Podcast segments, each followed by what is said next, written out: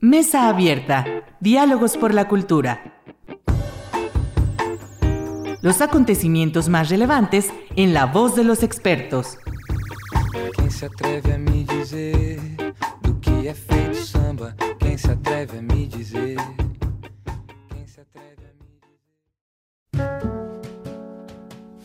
¿Qué tal? Muy buenas noches. Bienvenidos a su programa Mesa Abierta, Diálogos por la Cultura. Soy Irlanda Godina para Radio Universidad Autónoma de Aguascalientes. Y hoy es un programa que aprecio mucho porque, bueno, tiene que ver también un poco con mi historia, porque nos conocimos hace muchos años, éramos estudiantes de bachillerato, estábamos en la misma generación y compartimos vivencias eh, con el arte, con la música, desde luego con la juventud, ¿no? En una época en la que había muchos grupos de rock en la, en la preparatoria y de repente, bueno, pues está en esta efervescencia que nos dio la posibilidad de la licenciatura, de la, del bachillerato, pues hubo un vínculo muy afectivo, ¿no? Que hoy me permite, desde luego, invitarle, porque pues es una persona muy reconocida en el ámbito de la música a nivel nacional e internacional, y me, me da muchísimo gusto, pues, eh, ver este crecimiento, y bueno, pues ya no, do, ya no doy tanto preámbulo, Rodrigo Neftalí, bienvenido a Mesa Abierta, a la Autónoma de Aguascalientes, que siempre es tu casa, y pues un gusto tenerte en este programa. Irlanda querida, como siempre un placer charlar contigo y, un placer además aderezado de, una, de, un gusto y de un, de un placer, de un sabor de estar compartiendo contigo además para la universidad, para la, para la Universidad de, Autónoma de Aguascalientes, que considero mi, mi casa, ¿no? porque fue, es ahí donde eh, hice, realicé mi secundaria y mi preparatoria. Así es. Sí, y justo Rodrigo, bueno, pues iniciamos con, el, con, con, esta, esto que nos compartes y que ya mencionaba yo un poquito. Pues egresado de la Universidad Autónoma de Aguascalientes, del bachillerato de la secundaria de Secúa, cuando en aquel entonces existía, con un sí. programa muy intenso de educación artística este, en las áreas, digamos, este, complementarias, que luego también se da en bachillerato, cursábamos artísticas este, como parte de, de la malla curricular, de alguna manera, había que cubrir créditos. Y ya Así mencionaba es. yo que, que además en esa, en esa época, pues había una efervescencia muy bonita en el campo musical. Eh, había en la escena de la universidad, del bachillerato particularmente, y además de la escena local en Aguascalientes en el campo de la música. Y yo creo que, ya me dirás tú, eh, pues influyó eh, en muchas personas y entre ellas creo que estamos este, nosotros, ¿no? ¿Cómo fue esta experiencia y cómo te lleva? ¿Cómo inicias en la, guitarra particularmente? ¿Cómo eliges la guitarra como tu instrumento? ¿Y, qué sucede en el contexto que te hace decidir que es tu, vida, literalmente? Eh, yo, el contacto que tengo con la música es desde muy pequeñito, desde muy niño. Eh, tengo la gran fortuna de haber crecido en una familia de, de melómanos, mis padres les, les, gusta muchísimo la música y también eh, al, al, entorno familiar más amplio le, les fascina la música. Mi abuela tenía una guitarra en su casa que cuando yo era muy pequeño, de hecho no, sabía, no sabría hablar todavía incluso, eh, y mi abuela me ponía la, la, guitarra como si fuese un juguete, que yo no, en ese momento no sabía que era un instrumento musical, desde luego, pero jugaba con la guitarra, jugaba con, con como si, de hecho recuerdo que la, la, la elevaba y tengo los recuerdos de, de, imaginar la guitarra como un edificio y que el diapasón, del diapasón se desprendían los elevadores, ¿no? Se, se recorrían los elevadores, en fin, era como un edificio y eh, como una nave espacial, eh, tendría tantas formas la guitarra, pero en alguna ocasión cuando yo tendría unos, eh, yo creo que unos cuatro años, cuatro o cinco años, escuché tocar por primera vez esa misma guitarra, esa misma guitarra la, la, la, escuché ser sonada por mi tío Pepe, que ya no fallece, mi hermano de mi madre. Eh, él, él, él, él, falleció, pero eh, fue, fue, digamos, mi primer profesor. Él me dio algunas clases de, de, de, de manera muy lírica, canciones de Cricri, can, eh, incluso algunos boleritos sencillos, etc. Todo fue mi contacto en primer en la primera instancia fue, fue a través de la música popular. Y es así como yo tengo esta cercanía, eh, digamos, tan poderosa con, con la guitarra. Eh, y algunos años después, cuando yo estaba en la, en la, primaria, eh, recuerdo que tenía un amigo, un vecino, que estudiaba justamente en la, en la preparatoria de la, de la universidad. Y él estaba, eh, estaba en, un, en un uh, ensamble, en un taller de rock que justamente era promovido por la misma, por la misma prepa. Y me acuerdo que me invitó y yo llegué al, al, taller, todavía no, era, no estaba ni en la segunda, yo tendría, estaría como yo creo que en quinto de primaria y me, me invitaron ahí a, a, a formar parte de, de, del taller y de chamaquito así llegaba con, con la guitarra y empezamos a, tocar con ellos, ¿no? Con, con, Alejandro Victorica, que por ahí también me parece que está algo activo también en, en, en el ámbito musical. Y entonces, bueno, pues con Alejandro hicimos tanto, tanta música, tanta música. Y es, yo diría que ya estando en la, en la prepa, que, teníamos algunos ensambles con otros compañeros de la prepa, este, eh, que yo ya me empiezo a perfilar ya de manera mucho más formal, mucho más profesional hacia la música, pero lo que resulta un parteaguas es el momento en el que a Sergio Ballín, que es el actual guitarrista de Maná, lo convocan para, para audicionar y gana la audición. Y entonces él me, me, me, me, pregunta si a mí me interesaría hacer audición para entrar al ensamble que él dejaba, que era Wando. Y yo desde luego me, interesó muchísimo. Eh, hice la audición y quedé como guitarrista de Wando. Y ese es el parteaguas. Ese es el parteaguas. Es ahí donde yo, de hecho, dejo la, el último año de la prepa para dedicarme completamente a la, a la, música. Y de hecho yo terminé la, preparatoria abierta. Pero, y a partir de ahí, ¡pum!, inicio mi camino. En ese momento, eh, dentro de la música popular. Todavía ahí no, no, no, estaba en el ámbito académico, pero en la música popular. Y fíjate que eh, ahorita que decías el tema de la música popular, es, es, muy cierto, ya voy recordando justo esta, esta etapa de la, de la vida y cómo entras, por supuesto, aguando con los Ballín, ¿no? Con Rocío y con Fernando y con, con todos ellos. Me parece, eh, ¿en qué momento entonces tú decides pasar? Porque claro, tú ya empiezas a trabajar con ellos, eh, eran además sí. muy famosos en Aguascalientes y la, y la región, eh, constantemente eran contratados también para distintas actividades incluso. Y claro, en, en, muchos, en muchos casos, pues tú podrías haber seguido ese ritmo, ¿no? Es, ese, esa forma de vida también, ¿no?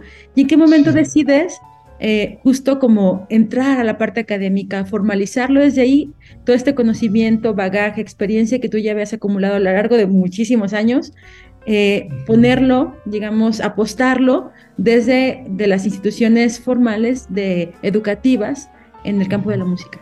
Fíjate que son varios factores, son varios factores. El primero de ellos es quizá el propio Wando.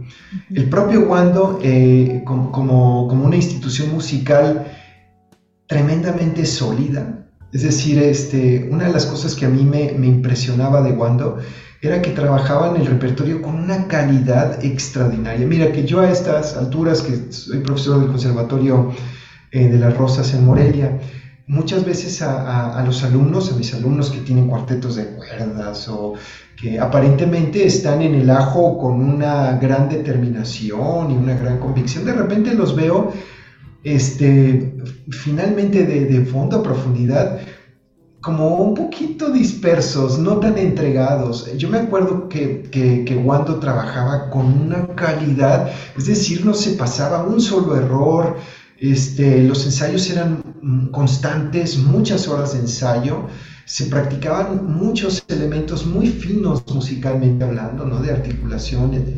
Eh, yo creo que Wando per se es mi primer, mi primer acercamiento a, a, a, a lo que sería el, el um, digamos, una, un proyecto musical verdaderamente profesional en todo, con todas sus letras, ¿no? Lo que sucede es que yo me doy cuenta que, efectivamente me hace falta bagaje musical, me hace falta información. O sea, yo en el propio Wando me siento limitado, digo, híjole, es que yo quisiera hacer esto u otro, y, y no me alcanza, digamos, la información que tengo para poder desarrollarlo. Entonces empiezo a, a, a, encontrar mis limitaciones en el propio ensamble, ¿no? Más allá de lo otro, que sí, efectivamente, eh, digamos, este, era un ensamble que ya acababan de ganar valores juveniles, también teníamos la, gran dificultad de que, de que, habíamos coincidido con, digamos, este auge, esta, este florecimiento, este premio de valores juveniles coincide también con, con, el error de diciembre y la devaluación, lo cual nos genera un montón de problemas. Eh, digamos a nivel operativo, no podemos realmente darle ese, ese cauce tan orgánico que, que, que, creíamos que iba a tener el proyecto a partir de este premio, ¿no? No es así, no es así, en realidad tuvo muchas dificultades en ese año. Eh, Perdón, y para contextualizar, estamos hablando del 94. Exactamente, sí. Yo... Quiero un poco como situar a, quienes nos escuchan y que nos ven, pues justo cuántos años han pasado, sobre todo las nuevas generaciones, ¿no? Así es. De, de, esta época. Sí, perdón, adelante. Y yo tendría 15 años. Y yo tendría 15 años.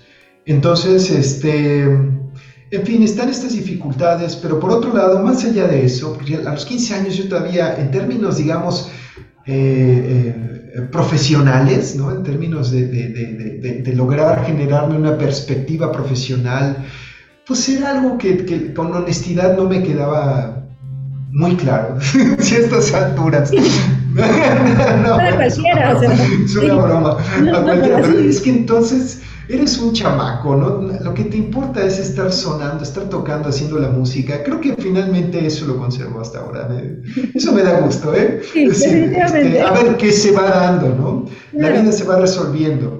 Este, pero lo que sí es cierto, independientemente de, de, este aspecto, digamos, este, tan operativo, tan profesional, este, yo lo que sí quería hacer es desarrollar mis habilidades musicales por dos cosas. Eh, vi tocar a Paco de Lucía y, me resultó una epifanía, ¿no? Lo vi tocar en el Teatro de Aguascalientes, creo que en el 94 o en el 93, no me acuerdo la fecha, o sea, el, año exactamente, pero fue impresionante. Esto fue realmente una epifanía para mí. Y la otra, fue, la otra epifanía importante fue que escuché al maestro Alfonso Moreno tocar, tocar el concierto de Aranjuez con la Sinfónica de Aguascalientes. Entonces, en ese momento me surgió un fuego tremendo. Yo dije, bueno, hay dos cosas que me gustaría hacer.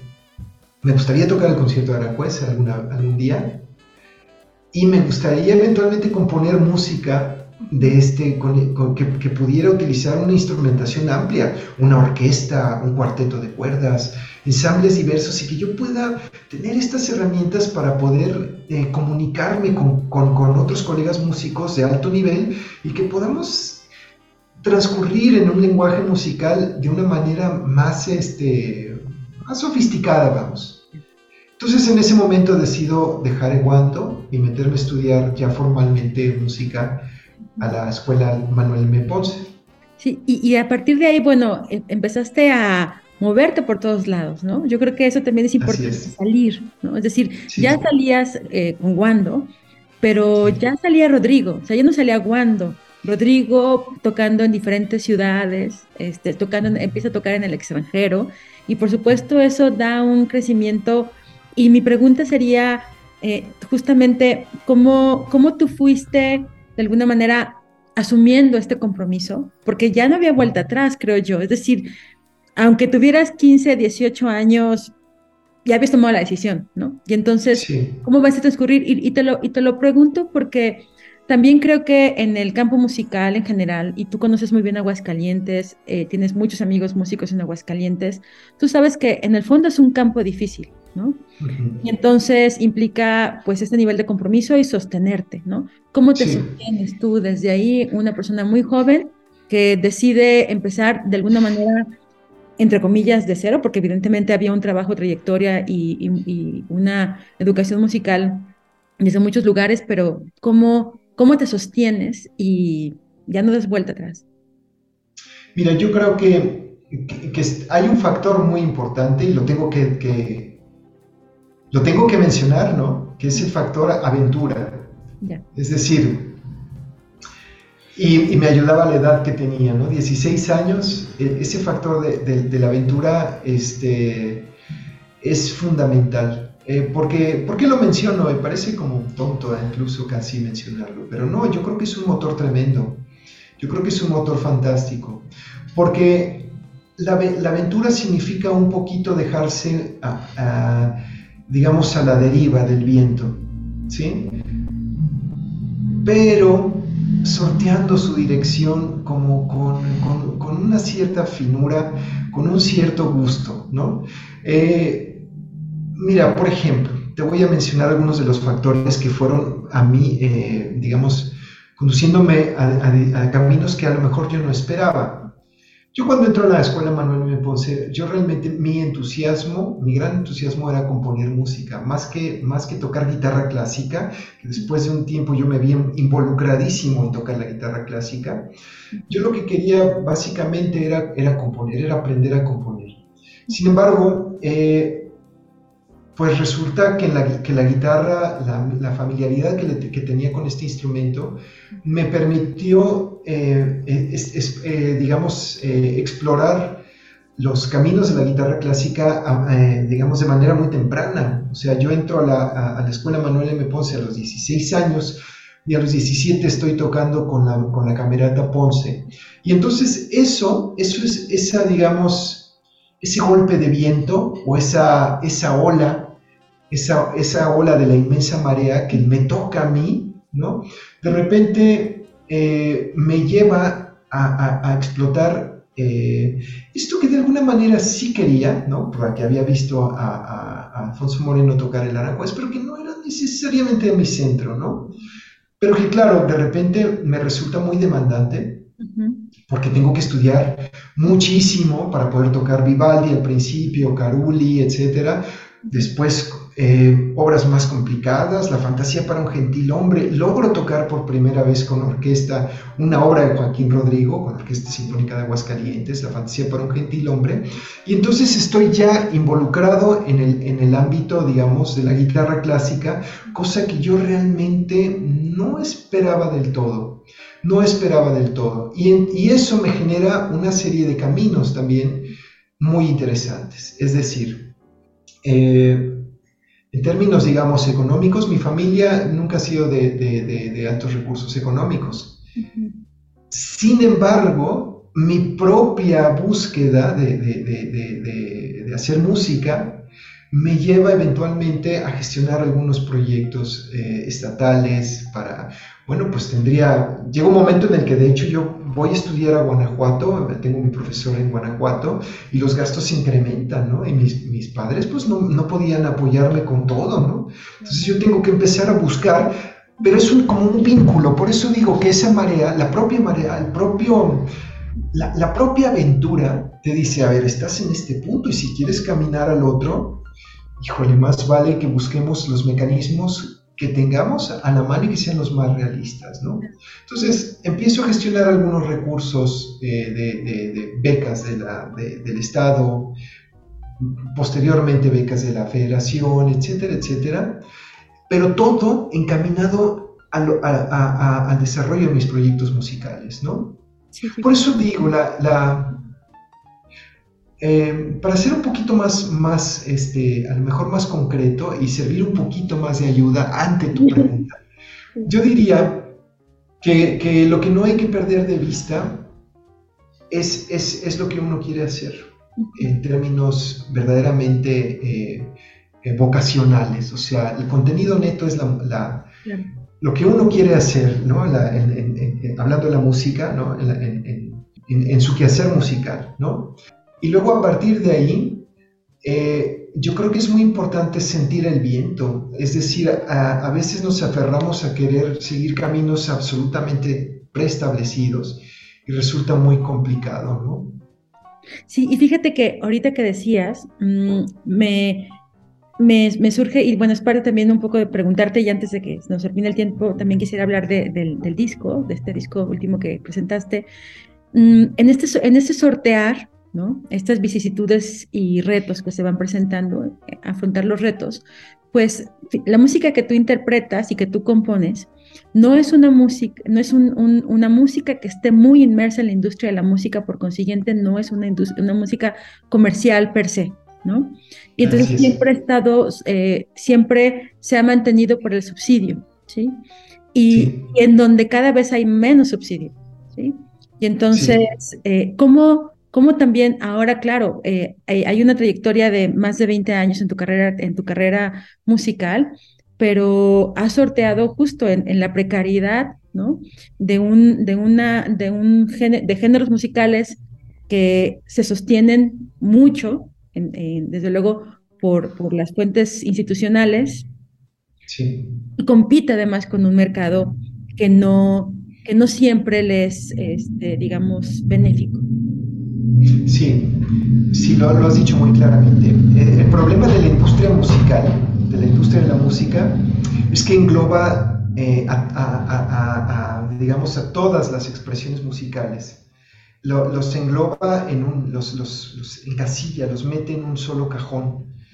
Y, y evidentemente que eso es muy, eh, es decir, no tiene nada que ver, por ejemplo, una, una obra sinfónica de Mahler ya no te digo con una pieza, con una canción de Maluma, con una pieza de Diana Kroll o, con una canción de, qué sé yo, antigua, ¿no? O de, o de, la industria de la industria pop de los inicios, no sé, una pieza de los Beatles. O sea, el problema es que se, todo se, se engloba en un, solo, en un solo cajón. Entonces, eso es lo que hay, eso, eso está así. Pero como músicos, yo creo que eh, es muy importante eh, tratar de sacar del cajón lo que uno hace, es sumamente importante. ¿Y cómo lo saca uno del cajón? Uno tiene que darse cuenta este, en qué función social cumple lo que uno realiza. Eso es, desde mi punto de vista, eso es lo más importante. Pues hablar de este disco que tú presentaste recientemente en Aguascalientes eh, y que eh, ahora que tuve la posibilidad de estar en el concierto, bueno, eh, fue un concierto majestuoso. es un cuarteto, tu cuarteto este, es, está conformado por, yo diría, de los mejores músicos del país.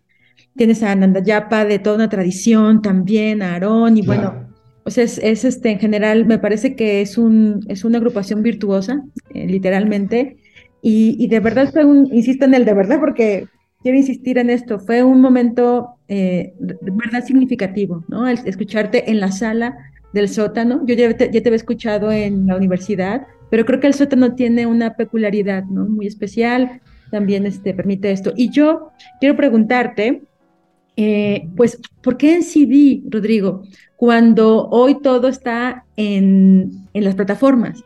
Y recobrar el objeto, me parece que el, disco como objeto, eh, me parece también muy importante señalarlo. No sé si nos puedes comentar esto en un par de minutos antes que tengamos que despedirnos y por supuesto invitar a la gente a que, a que lo busque, lo consiga, ya nos dirás dónde lo pueden encontrar.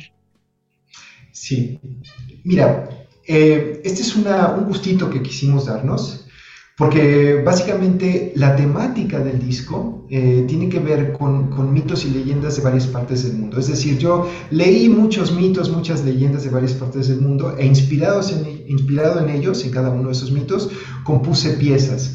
Entonces era importante dejar plasmados los mitos, pero además eh, eh, yo tengo esta, y yo creo que lo compartimos con David, con Aarón y con, y con Tavo, este gusto, digamos, de los, de los, de los discos, de los long play, que, en los que abres el, contenido, el objeto, ves fotos, es decir, per se el objeto ya es una expresión artística bella. Entonces tenemos ese, ese eh, voy a, llamarle un poquito en son de burla, ese fetiche, ¿no?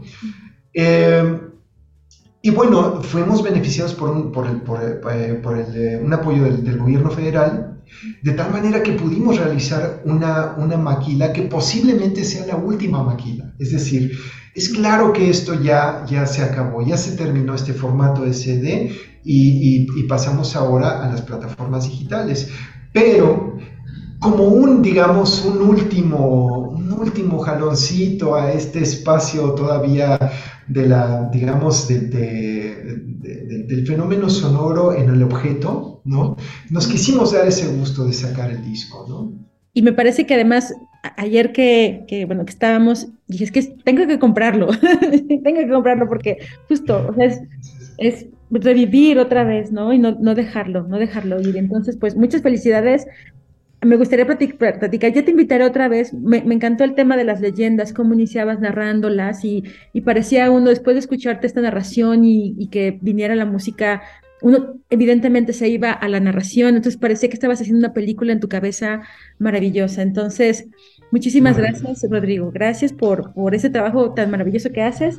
Y antes de despedirnos, no sé si quieras este, comentar algo más. Mira, antes que nada, este, comentarles a, eh, nuestro público que el disco en, breve lo tendremos, se podrá conseguir justamente en todas estas plataformas eh, digitales. De momento el disco físico lo tenemos nosotros eh, y lo distribuimos el ensamble en cada uno de los conciertos que estamos realizando. Esa es la única forma de conseguirlo.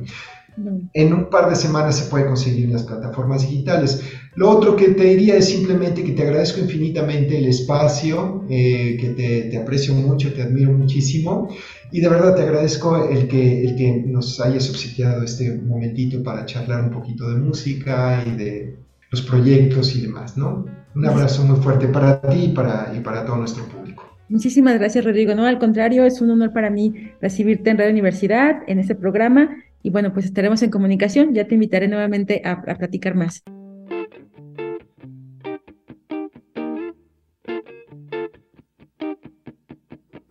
Mesa Abierta. Diálogos por la Cultura. Nos escuchamos en la próxima emisión. Quem se atreve a me dizer do que é feito samba? Quem se atreve a me dizer?